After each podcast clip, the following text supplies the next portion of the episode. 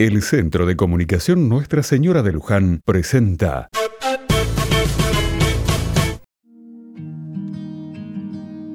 Otra mirada. Hoy vamos a recordar hecho muy claro y muy enriquecedor de dos deportistas, Federer y Nadal. El 28 de marzo de 2004 compartieron su primer partido en Miami.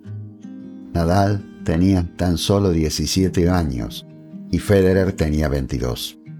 Aquel partido lo ganó el adolescente que al finalizar dijo, me siento muy feliz porque he jugado uno de los mejores partidos de mi vida. Seguramente él no ha jugado su mejor tenis. Esa es la razón por la que he podido vencer.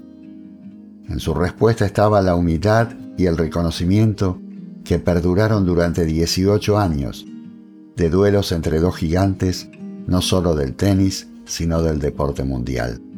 El día que se despidieron del tenis, lloraron juntos en la despedida del suizo. Lloraron porque ya no van a poder compartir el estrés y el disfrute de la competencia. Lloraron que ya el otro no va a estar allí para desafiarlos. Lloraron porque disfrutaban más el juego que la rivalidad casi sin quererlo, nos enseñaron mucho. Nos enseñaron que se puede competir y respetar, que se puede competir y admirar y que se puede competir y amar.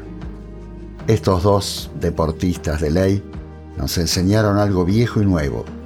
Competir con alguien mejor que vos solo te hace mejorar.